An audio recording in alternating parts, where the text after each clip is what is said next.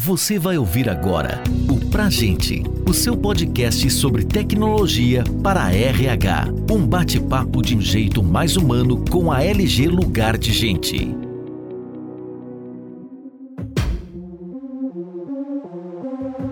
Olá, está no ar mais um episódio do podcast Pra Gente. Nosso tema de hoje é a importância da pesquisa de clima e cultura organizacional. Meu nome é Manuel Jardim, sou diretor da Bentec na LG Lugar de Gente.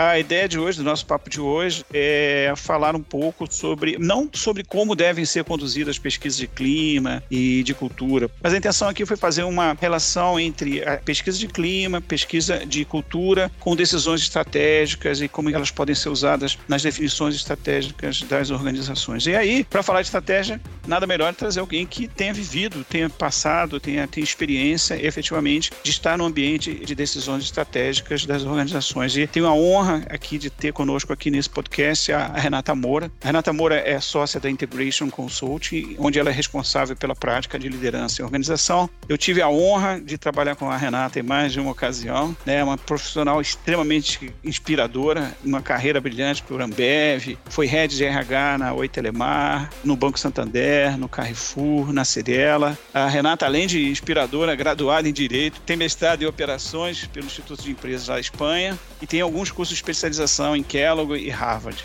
Renata, muitíssimo obrigado por estar conosco aqui, aceitar essa provocação. Seja bem-vinda aqui ao nosso podcast. Jardim, um grande prazer estar aqui com vocês, ainda mais numa era de conhecimento, né, de conexão e de compartilhamento de práticas. Então, um grande prazer estar aqui com você. Quando você foi fazendo referência a essas empresas, eu lembrei da quantidade de coisa que a gente construiu junto e como está acelerado todo esse processo de gestão de pessoas, transformação organizacional e cultura. Incrível, né, Renata? Também numa situação que a gente, de certa forma, nunca imaginou, né? Quer dizer, a gente já via esse ambiente de efervescência, esse ambiente de transformação, quando a gente foi empurrado pela essa pandemia e por coisas que as organizações foram forçadas a tomar decisões e que elas estavam adiando até, né? E a gente vai acabar falando um pouco sobre isso, né? Mas eu acho que é dentro desse tema da importância e com relação à questão de pesquisa, eu queria que você, como uma pessoa de board, né, ligada à decisão, como é que isso chega, como é que é o nível estratégico trabalha as informações e quanto que é útil essas informações com relação à identificação do clima e da cultura da organização na tomada de decisões? Como é que você vê isso aí?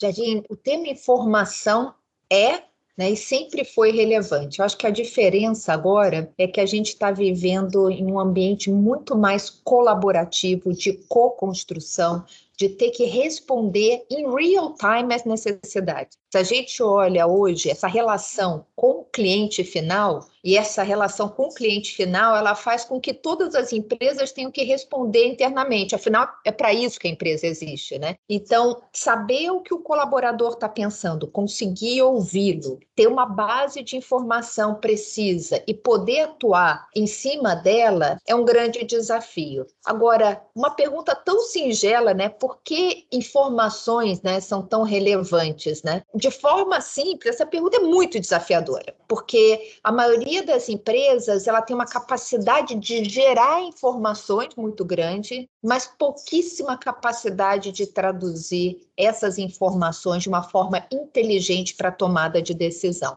Esse, para mim, eu acho que é um desafio que várias organizações estão vivendo. Então, quando a gente olha a infinidade de pesquisas de clima, de aderência à cultura, de pulse, são várias informações, além de todos os indicadores que a gente tem, não só de turnover, de absenteísmo, mas o tempo que a pessoa fica hoje conectada aqui numa tela de computador, a velocidade de resposta que ela tem. Quando a gente sai de metas anuais para OKR nas organizações que estão em modelos ágeis, o grau de satisfação. Agora, como é que a gente converge para a tomada de decisão. Então, alguns pontos que, na minha experiência, têm sido bem importantes é, primeiro, informação é meio para alguma coisa. Então, primeira coisa é saber o que eu quero medir e para que eu quero medir. Esse eu acho que é um dos desafios das organizações. Então, se para uma organização é importante ter um nível de resposta elevado, rápido, ágil, seja em relação à expectativa do seu cliente, seja em relação à própria expectativa do mercado, o que, que eu tenho que medir em relação à posição, ao comportamento, à aderência desse colaborador para sustentar aquele indicador maior. Então, muitas vezes a gente media pesquisa de clima e a ambição era estar entre as melhores empresas para se trabalhar, poder estar num ranking. Esse trabalho tem que ser muito maior do que estar num ranking. É, o que, que eu quero medir, por que, que eu quero medir? E para mim a pergunta-chave é qual é a essência? Por que, que eu estou fazendo isso para eu tomar decisão? Para mim é importante ter um turnover mais baixo, porque eu tenho uma relação de vinculação com o cliente. O que, que influencia nessa organização turnover? Como é que eu mensuro isso? Com que frequência? A segunda parte, além de saber a essência, para mim é a partir dessa informação e dessa essência, quem vai ter acesso a essa informação? Muitas vezes essa informação ou está no board, ou está na diretoria, ou está dentro de uma área de recursos humanos ou de gente e gestão. Cada vez mais, se a gente fala em modelos colaborativos, essa informação tem que estar tá para o líder. Ela não é mais uma informação que fica ali num, num dashboard. Uma esfera, né? no, no céu, né? Ali no céu, no Olimpo, né? E olhando, estamos vermelhos ou estamos verdes? Uma informação para tomada de decisão, para eu saber que eu estou com um colaborador que está com uma dificuldade, eu poder atuar ali dentro. Agora, Renata, a gente fez essa brincadeira evidente aqui, mas é uma questão que eu vi em algumas situações você ter uma informação que não queria ser compartilhada, né? É como o cara que está com febre e quer esconder que está com febre. Na verdade, a febre é apenas um sintoma de um, algum outro mal que ele está. Como é que a gente faz esse caminho, essa tradução, que eu acho que a sua percepção foi muito legal, do compartilhamento, quando você tem diferentes níveis de atuação, diferentes níveis de percepção. Como é que faz essa tradução, essa ponte? Eu acho que é um negócio, essa é um desafiaço esse aí, hein? Primeiro, acreditar que líder é líder e que ele amadurece né, com a vivência. Eu lembro que eu fiz um curso, foi no INSEAD, foi acho para mim a melhor aula da minha vida, era um professor que ele contava sobre como Napoleão Bonaparte conduziu a sua trajetória e aí ele colocava como é que ele começou a ter sucesso e depois como é que ele começou a ter fracasso. E foi muito interessante porque esse professor colocou um ponto que deixou todo mundo na turma muito estarrecido e tem muito a ver com o que você está falando. Ele colocou que qualquer informação é melhor que ela não seja sigilosa, mas que ela esteja na base com a liderança, mesmo que ela caia na mão do inimigo, do que ela não chegue.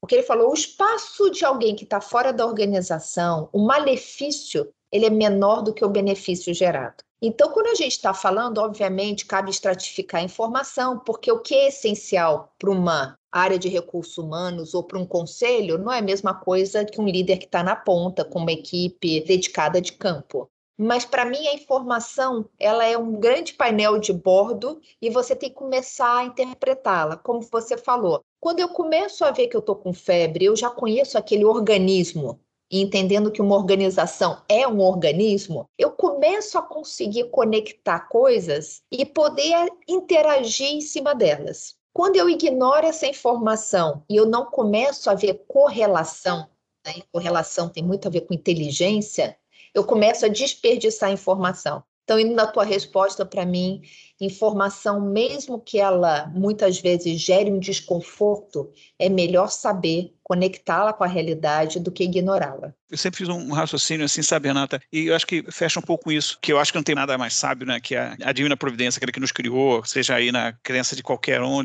na crença, mas é, tem sempre essa figura da criação. E a criação, ela nos proveu de coisas em duplicidade, aquelas que são mais importantes para a gente, para a sobrevivência. E se a gente pensar, são exatamente os sentidos dos quais nós captamos informação do ambiente, né? A visão, a audição, o tato, que eles estão pelo corpo, né? A visão dupla, a audição dupla. É interessante isso e a própria natureza reflete isso, né? A importância da redundância daquilo que traz informação do ambiente para o organismo, porque se ele não usar esse canal de forma apropriada, torna-se mais difícil a questão da sobrevivência. Eu acho que você fez uma ponte bem interessante essa das responsabilidades, né? A responsabilidade para cada nível da organização é uma questão muito, muito relevante essa de levar informação para todos os níveis e trabalhar ela como questão efetiva de atuação, de como que ele pode ser tratado para enfrentar o inimigo ou para melhorar a oportunidade de sobrevivência. É que eu acho que é um insight para o público que está sempre conectado aí com vocês. Como é que uma área de recursos humanos, mais do que ter dados, consegue montar esse sistema nervoso sensorial para que ela possa processar essas informações, recebendo da fonte e traduzi-lo. Só fazendo uma analogia com o que você falou dos sentidos, né? É o sistema nervoso sensorial que captura todos esses sentidos e fala: cuidado, que Calor, de alguma frio, forma... né?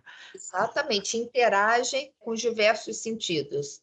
Para mim, esse é o ponto da liderança. Se a gente trata informação só de uma via única, eu estou disponibilizando para você, eu perco essa capacidade como uma área provedora, como um sistema nervoso central, também de utilizar líderes como os grandes sensores que eu tenho numa organização que também tem esse negócio, às vezes colocam na responsabilidade de uma área como se ela fosse a responsável pela gestão das ações, quando na verdade isso é uma tarefa, é uma atividade que é de todos na organização, né? A gestão é muito, não vou dizer compartilhada, porque é de responsabilidade de todos, é mais que compartilhamento, né? Todos na organização, todos são responsáveis, né? Então é muito legal isso também, de que RH existe o papel de mais orquestrador, né? Ele não é o responsável, né? Mas tem uma orquestração que tem que ser feita também, né? Eu acho que também é um cuidado de como trabalhar isso, né? Já vi, é o cuidado de preservar a informação de forma que ela seja usada no sentido efetivo do bem da organização e, por fim, do bem dos seus clientes, né? do seu objetivo enquanto organismo e, Renata, com relação a esse, esse momento todo que a gente está vivendo, tá? Muita gente ficou questionando. A gente acabou de rodar uma pesquisa aqui na LG com relação ao home office, de voltar para casa, de não voltar. Acho que é a grande preocupação, acho que é o grande mote hoje do recursos humanos, nesse momento que a gente está vivendo agora, final de 2021, essa questão toda de se volta, se não volta, se volta parcial, se não volta parcial, e como é que fica isso, essa transformação. Como é que você vê a relação e como é que você vê o impacto que pode ter trazido essa questão dessa nova dinâmica de trabalho híbrida, home,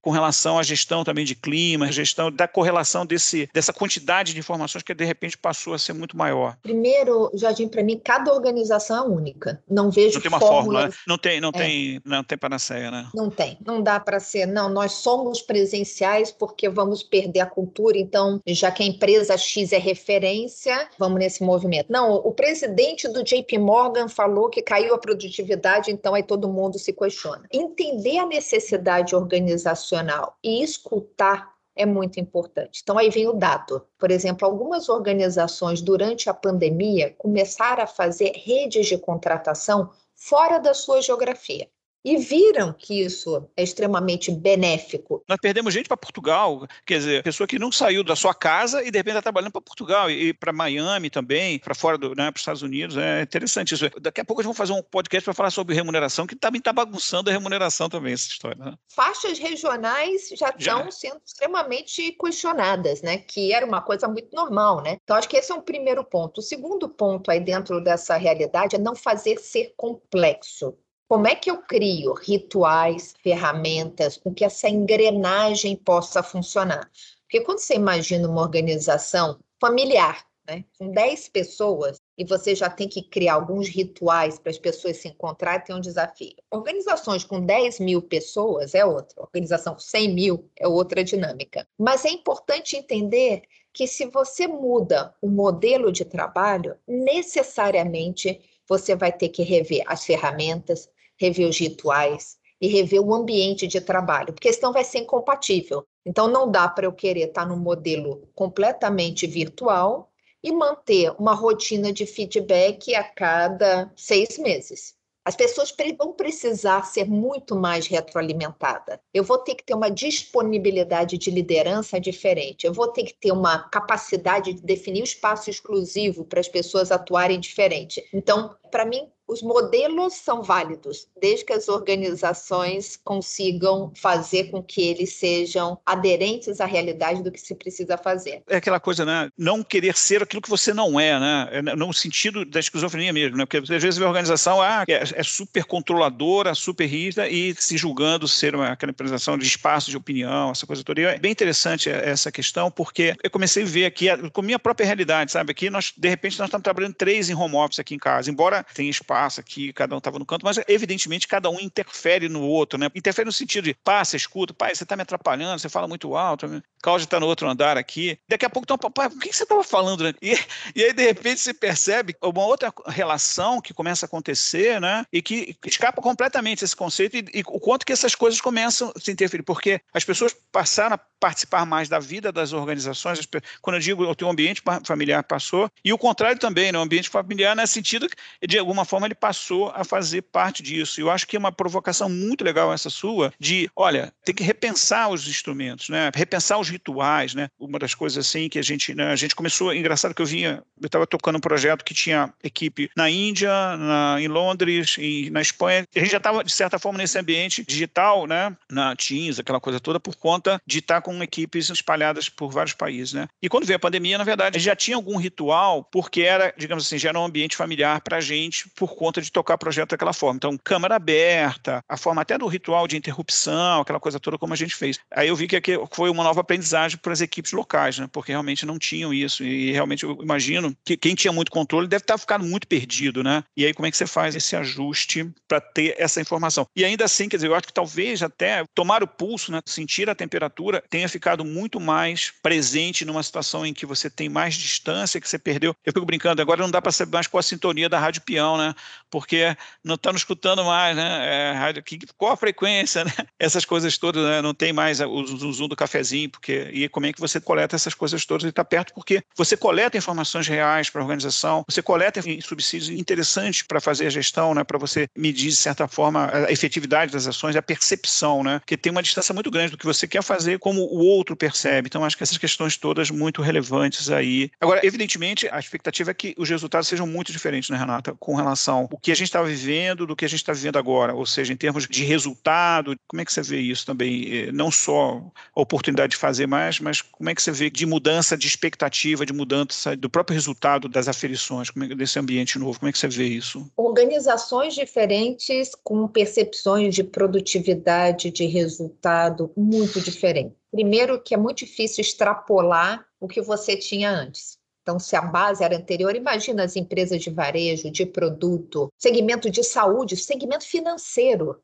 as áreas de tecnologia e desenvolvimento que quadriplicaram né, o número de profissionais de uma hora para outra. Então, quando a gente tenta relativizar os indicadores, é bem difícil falar se a produtividade aumentou, diminuiu, porque você está num novo contexto. Com raras exceções, é possível fazer essa comparação. Então, acho que esse é o primeiro ponto. O segundo, para mim, a gente está num momento que, mais do que nunca, esse papel de liderança volta a ter um protagonismo muito grande. E o tema do autoconhecimento e de complementariedade. Porque se esse líder não tiver a capacidade de estar presente, ouvindo, interagindo e achar que autonomia deixa o outro fazer o que quer e depois um dia voltar, você vai perder os vínculos. Porque há algum tempo se, né, se criou um conceito que autonomia era deixar o outro sozinho fazer. Mais do que nunca, na minha opinião, a gente está vivendo um modelo de interdependência. Para ser interdependente, Antes você tem que ser, sim, independente, mas a interdependência é um passo maior. E quem faz essa liga da interdependência é essa figura da liderança. Esquece liderança como cargo, mas lembra uhum. liderança como representante institucional de uma empresa. Se esse líder não tiver a capacidade de sentir o que o outro está vivendo, coordenar né, de uma forma colaborativa, respeitar, ter capacidade de ajuste, os resultados não vão vir. Estar disponível né, para o outro, né? Que é aquela questão, eu falo muito aqui que o português ele é muito perverso até, porque algumas palavras né, nos levam à proximidade. Às, vezes eu estou perto, mas não estou próximo, né? Porque são palavras diferentes, né? A gente precisa realmente estar próximo das pessoas agora. Né? A distância virou um outro fator, mas a proximidade, essa coisa do líder estar disponível, né? Acho que é isso mesmo, é estar disponível, né? Ouvir ficou um negócio muito mais crítico, né? E crítico mesmo, porque a gente mede o outro baseado na gente.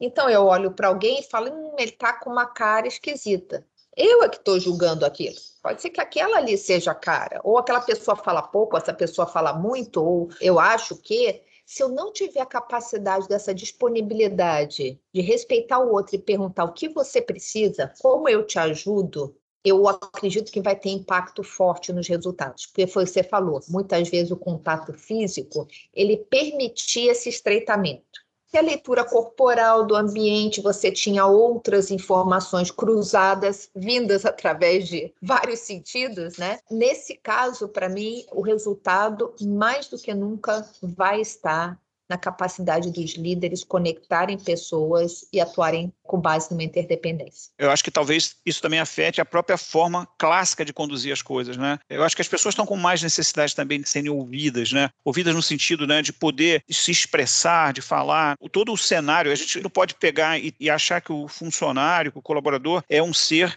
que se transforma quando ele estabelece a relação com você. Ele traz com ele todas as suas ansiedades, todas as suas frustrações e todas as suas expectativas. A gente esquece muito isso, sabe, Renata? Eu percebo muito isso. Que a gente entrega para o colaborador, né? A gente fala-se muito no employee experience, né? Mas a gente esquece que esse employee experience é aquele cara que tem o customer experience sendo cuidado por um monte de especialistas quando ele é consumidor, que ele tem uma relação social já toda mediada pelas mídias sociais. E esse cara é o teu colaborador, esse cara é o teu employee, esse cara que começa a te demandar, né, uma interação numa velocidade, né, numa capacidade de resposta e que é muito interessante isso. Eu acho que isso também afeta toda essa relação, inclusive na relação da aferição, não, de medida dessas questões todas, não? É, todas. E além disso, Jardim, acho que eu colocaria um outro elemento, além do líder, e aqui na Integration a gente acredita muito nisso, essa questão do papel da área de gestão de pessoas. Essa área tem um papel enorme, né? De ter a capacidade de respeitar o profissional, ser o porta-voz da cultura, perceber aspectos intangíveis do ambiente, traduzindo de forma estruturada, ter a capacidade de influenciar transformações,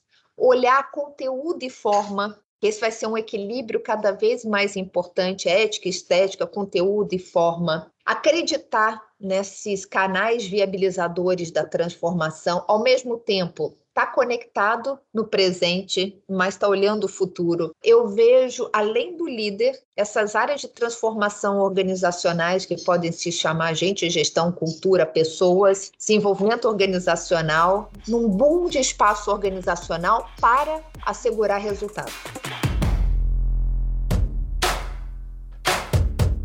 Uma provocação, a gente está aqui caminhando para o fechamento aqui, mas eu vou fazer uma provocação. A gente viveu algumas experiências interessantes juntos, né, de universidade corporativa. Foi o caso que a gente viveu lá atrás, quando você montou a, a UNIT, que era a Universidade de Telemar, muito, até as camisetas até hoje, viu? Camiseta aqui, eu sou UNIT. e, e, depois no Carrefour, né, de ter lá estado com você na Universidade de Carrefour, não estou no Carrefour, mas ter estado com você lá na universidade, até falando lá numa ocasião, pelo menos. E essa questão toda, como é que fica essa questão dentro desse cenário? Eu acho que reforça muito para mim, a universidade corporativa, academia, é quase uma ágora, um espaço de livre pensar e vivenciar a cultura. E o que eu acho que é o desafio desses novos modelos é colocar os próprios profissionais para serem os próprios treinadores, entre aspas, né? Que eles possam, ao compartilhar o conhecimento, fortalecer o seu conhecimento, né? Isso é comprovado, né? A melhor forma de você aprender é ensinando. É tá se sustentando ali, até porque, de alguma forma, a sua ideia vai estar em transformação, né? Você vai ser criticado. Costumo dizer que é o exercício da ideia. Expor é o exercício da ideia, o que fortalece ela, dá músculo, né? Quando você não expõe, Exato. é como se atrofiasse, né? É uma ideia estagnada, é a ideia sua. A beleza da ideia é uma ideia em transformação, em criação, em aplicação. Então eu vejo que esses espaços das academias corporativas, eles têm que começar a ser espaços também dessa entre aspas, vou criar aqui duas palavras, né? Experimentação, fazeção, vivenciação e principalmente olhando não a parte técnica, mas a parte real, a parte de quem são as pessoas. Nem preciso falar, estar tá aqui com você para mim é um prazer por isso, porque eu acho que toda vez que a gente está sendo convidado a compartilhar conhecimento, quem sai fortalecido é quem está nesse bate-papo aqui é uma crença de vida. E eu tive que fazer isso, você sabe, né? A gente se conheceu, eu tinha 28 anos e tinha que assumir uma, uma diretoria, né? Eu só consegui passar pelos meus desafios por ouvir muito quem estava à volta. Isso é um grande catalisador. Não era pelo conhecimento instalado que eu tinha, mas essa abertura para o conhecimento eu acho que é o que fortalece um indivíduo e principalmente o autoconhecimento. Tem uma passagem que não dá para não citar. Eu fui fazer a primeira apresentação que eu fiz para você e formatando todas aquelas ideias. E eu, eu olhava para você e falava assim: ela está imaginando o que eu estou pensando, ela já sabe o que eu estou falando. E eu me desdobrava e como eu fazia um esforço enorme. E anos depois, você brincando comigo, você falou: pô, precisa falar uma coisa para você há muito tempo. Lembra aquela reunião? Eu não estava entendendo nada que você estava falando porque era um conhecimento que eu já. Foi muito legal aquilo, né? Da gente ter exatamente isso, né? A necessidade de expor ideia me fez, naquele momento, o exercício de ter que tentar, de todas as argumentações, buscar, e depois você, na humildade, lá anos depois, fala, pô, aquela vez eu estava olhando assim, caramba, tem muita coisa aqui que eu vou ter que aprender a fazer, porque eu, não, eu não estava nem naquele nível ali, naquele momento. Muito legal isso, muito legal agradecer de você demais, primeiro pela oportunidade de estar aqui conosco, compartilhando essa tua visão, tá? Deixar aí as considerações finais, inclusive com relação aqui a consulting, fique à vontade com relação a, apresentar os canais da, da Integration Consulting aqui. Agradecer você por todas as coisas, viu, Renata? Por a oportunidade de estar com você, compartilhando e também pelas oportunidades de aprendizagem que você me proporcionou como pessoa, viu? Muitíssimo obrigado. Então, prazer estar aqui com vocês. Na Integration, a gente tem investido muito em trabalhar cultura, organização, liderança como parte de um projeto de transformação organizacional, sempre saindo dessa visão da estratégia e de uma cultura necessária, não uma cultura desejada, e é essa a minha maior recomendação. Quando a gente falar de informação, é relevante, mas lembrar que são as pessoas que trabalham as informações para que elas sejam aplicáveis. Muito obrigado, muito obrigado. Agradeço também todos que estiveram conosco aqui nesse podcast. Muito obrigado pela presença de vocês aqui, por estar nos prestigiando. Se você gostou desse bate-papo, acesse a matéria no blog Uma para saber um pouco mais sobre gestão da mudança, como alinhar cultura, clima e comportamento, que está disponível também na nossa página lg.com.br/blog. Convido você também a nos seguir nas redes sociais, basta procurar por aí LG Lugar de Gente. Muito obrigado, até a próxima. Tchau. Este podcast foi editado pela Maremoto.